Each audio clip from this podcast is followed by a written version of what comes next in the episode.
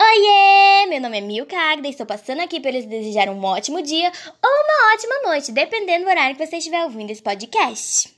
Passei aqui para falar de um assunto um tanto quanto polêmico e tenho a plena certeza de que muitos de vocês já ouviram falar sobre ele e ficaram até um pouquinho assustados. Eu vou falar do rumor do fechamento de cerca de 300 escolas estaduais. Durante os últimos dias, esse tem sido um tema muito falado pelos estudantes e profissionais da rede estadual. Mas eu vim aqui para esclarecer algumas coisinhas.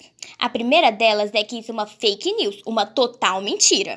Não haverá fechamento de 300 unidades escolares estaduais. Haverá apenas redimensionamento de 19 estabelecimentos estaduais.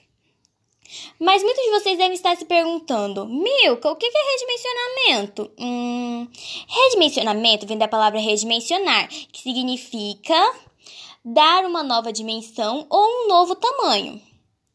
A SEDUC diz que há casos em que o remanejamento ocorrerá para reforma ou construção de novas unidades, como a Escola Salim Felício, no bairro Parque Cuiabá.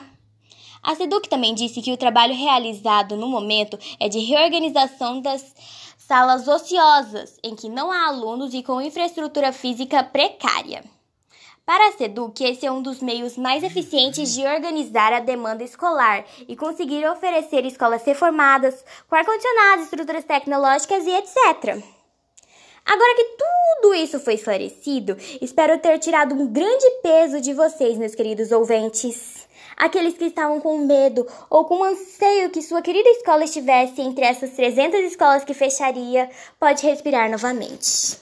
Esse foi o meu primeiro podcast e agradeço a todos vocês que ouviram. Até a próxima informação polêmica, meus queridinhos!